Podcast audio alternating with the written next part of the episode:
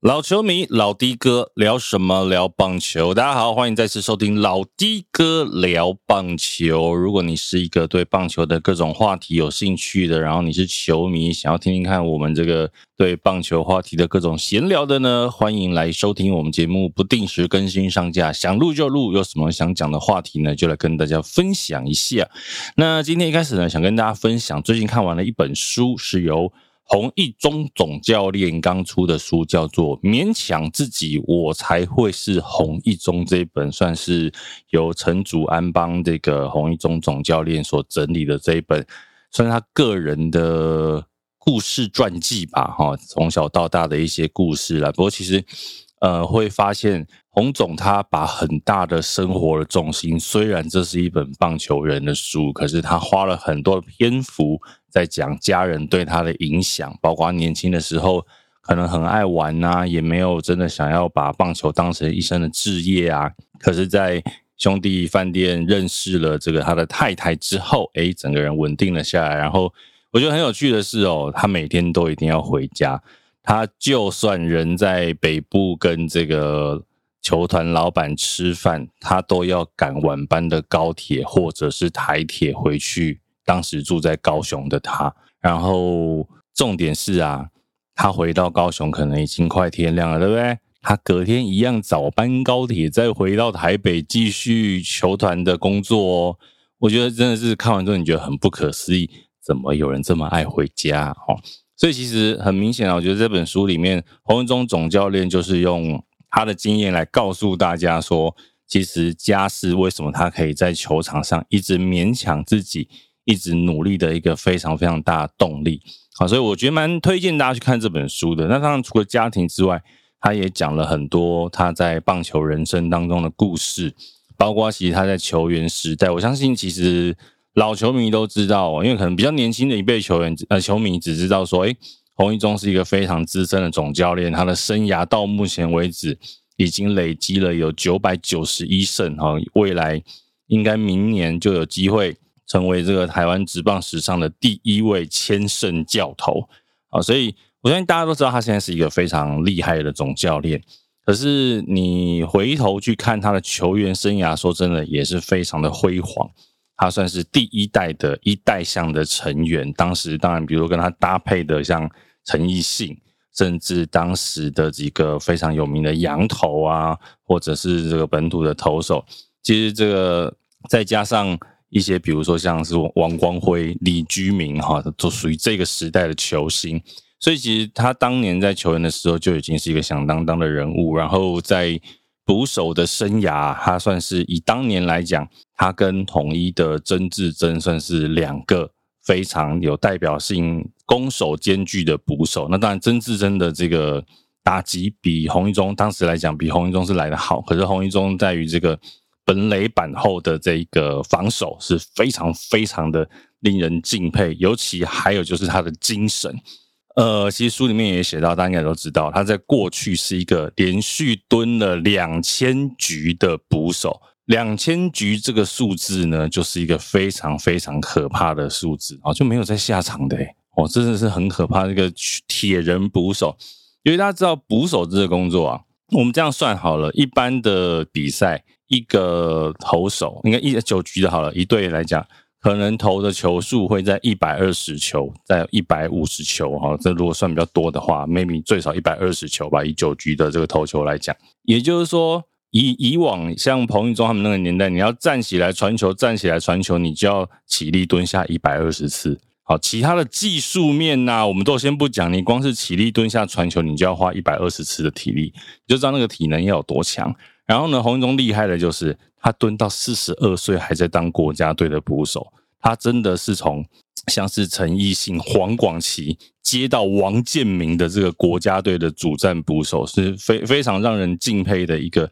球员生涯就很厉害啊。那所以他其实，在书里面也写到说，他为什么可以这么有热情，就是他不断的去勉强自己，他觉得，哎，我明明可以上场。我虽然身上有伤，虽然这里不舒服，但教练要我上，我就得上。当然，这个时候这个年代，你再回头去看以前这些球员的想法，你可能会觉得说，怎么可能这样弄？你现在要职业球员这样做，我跟你讲，一定被球迷骂死。可是对于洪一中这个世代球员，他就会觉得说，我止痛要吞了，我不会痛了，我就要上。好，所以当然他也在书里面讲说，现在不太可能这样，可是他也有的时候会反思，就是新一辈的球员，哎，啊你怎么好像有一点点不舒服，你就跟教练说你不行上场。好，这个他在书里面其实有。呃，你也可以说他老派啦，但是我觉得也是因为他在他的生涯当中，不管是做球员或做教练，他一直在勉强自己这件事情。哦，所以我觉得的确，为什么有一些选手，有一些运动场上的高手们，他可以达到现在这样的成绩，就是他不断的在勉强他自己。那另外，我觉得还还有提到一些我蛮有印象的，像是比如说，其实我们前面有讲到。他是一个九百九十一胜的千胜教练，可是他说他其实不在乎他是不是九百九十一胜这件事情，他还记得的是他有八百多败这件事。基本上他的总教练生涯的胜率是五成四。那五成四的意思，当然他也就讲回调度这件事情。他说，身为一个总教练，我觉得这句话讲的很有趣。他说，身为一个总教练啊，不是辛苦，而是痛苦。因为你在每一场比赛，你至少就有五十四次要去做决策的机会啊！因为一场比赛，你包括攻、包括守，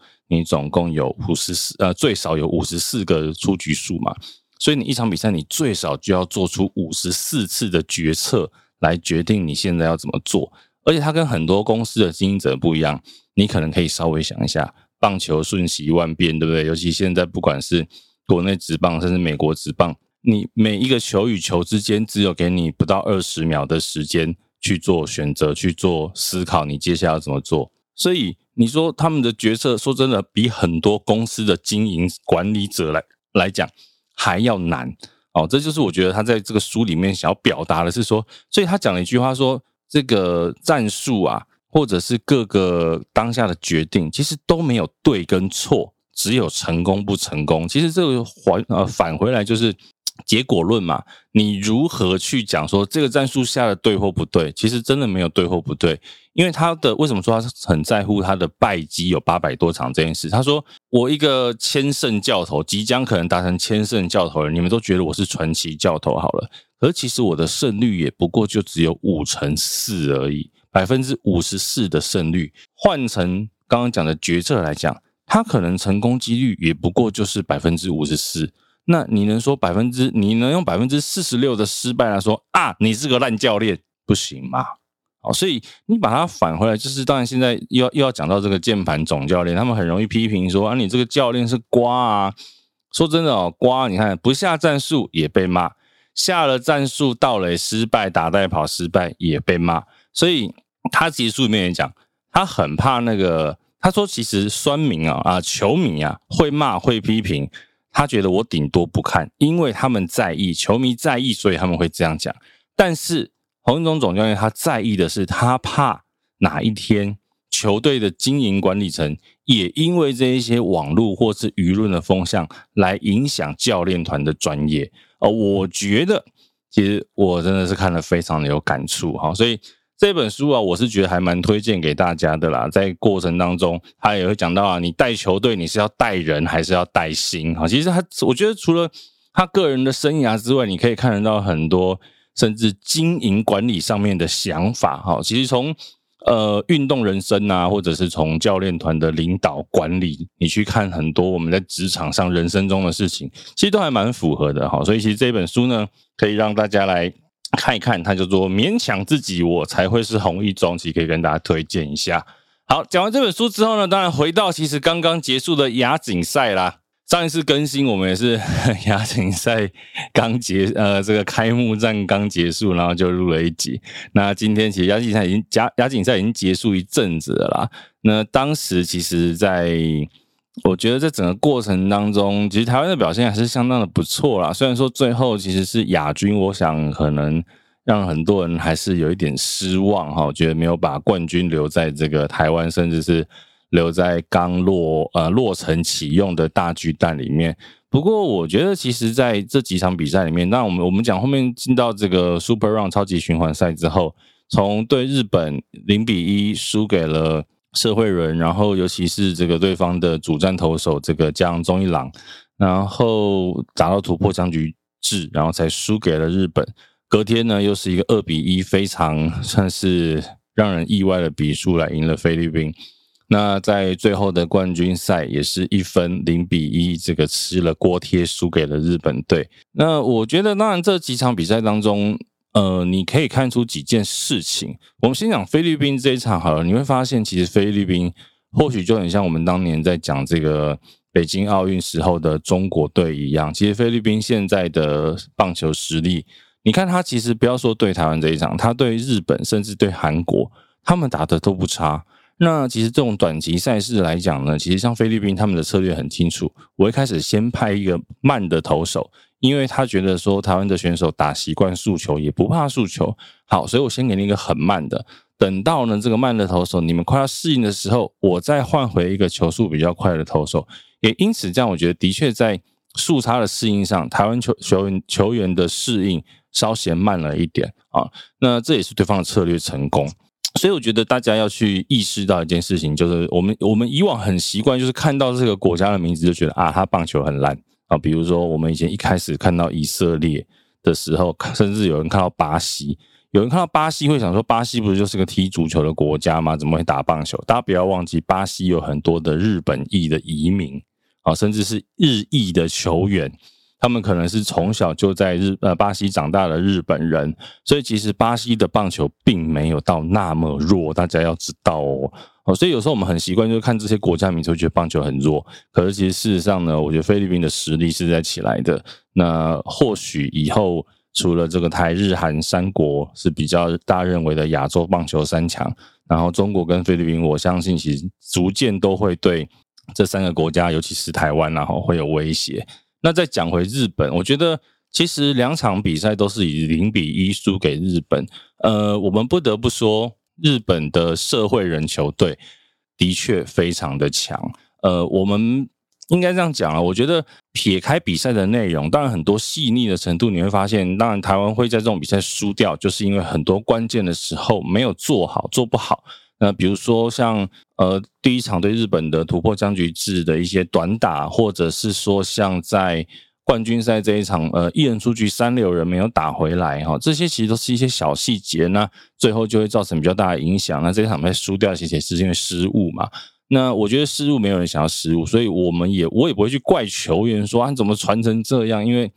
人总是会有主包的时候啦。只是说，我觉得那些细腻的差距在哪里？就是有人会讲说，像比如最近大谷翔平的十年七亿啊，签给了这个道奇队。那有人就有人就会很爱很爱讲一个问题啊，那台湾的大谷翔平在哪里？或台湾的下一个王建民在哪里？说真的，其实回到一个最基本的事情，我们来讲台湾跟日本的棒球环境的差异。先不讲球员呃人职业球员这一块，大家知道日本甲子园光是高中球队就有四千队。四千队是什么概念呢？听起来好像很多，可是你不知道为什么那么多，对不对？台湾的黑豹旗现在报名的包含社团球队一百队左右，也就是说，我们光是在高中球员的这个量体上，我们就只是人家的四十分之一。呃，如果很爱用量化的话，你就会想，所以日本人出大股祥平的机会，这种千古奇才的机会，就比我们高了四十倍，所以。那尤其这种奇才在日本都已经很难出了，何况是台湾呢？所以你说他有没有下一股下一个大股相品很难呐。所以你在想哦，其实呃，我以前曾经跟一个在日本打过球，然后他在学生时代就已经前去日本的一个球员聊过天，他就讲说，其实日本的选秀有多难选，你要选进日职有多难选，因为你要想好，我们先假设这四千队好了。最后只有前十 percent 的球队，也就是说有四百队，诶，这四百队就有多少个先发选手？光是这四百队加上不好，我们就不要算 DH 了，就是以场上的九个好了。这四百队就有三千六百个在球队里面可以做先发的选手哦。那他说日本的选秀是这样，基本上呢，大家会先把这一些高中的选手呢，准备分为三级。把你列入 A 级的，大概是在一百到两百前一百名左右到两百名左右，全国全日本四千个高中球队的前两百名球员，你可能会被放入 A 级。然后大概在一百到三百之间，或者两百到三百之间，把你列入 B 级，B 级就有可能不被选到了嘛？应该是 A 级都有可能不会选到，不要说 B 级，而是而是 A、B 级基本上你就要在全国的高中生里面占到前三百名的选手了，然后再来其他 C 级可能就是三百名、这四百名之后甚至以下的这些选手，所以基本上日本职棒的窄门是很难进去的。也就是说，返回来讲，社会人里面可能。就已经是日本职棒四千队里面这一些，我们就算一样好了，一队先十个先发，四万个先发球员里面的前五百名了，你就知道他们的实力有多强大，绝对不会是像大家想哦，社会人业余的一定很弱，没有一点都不弱，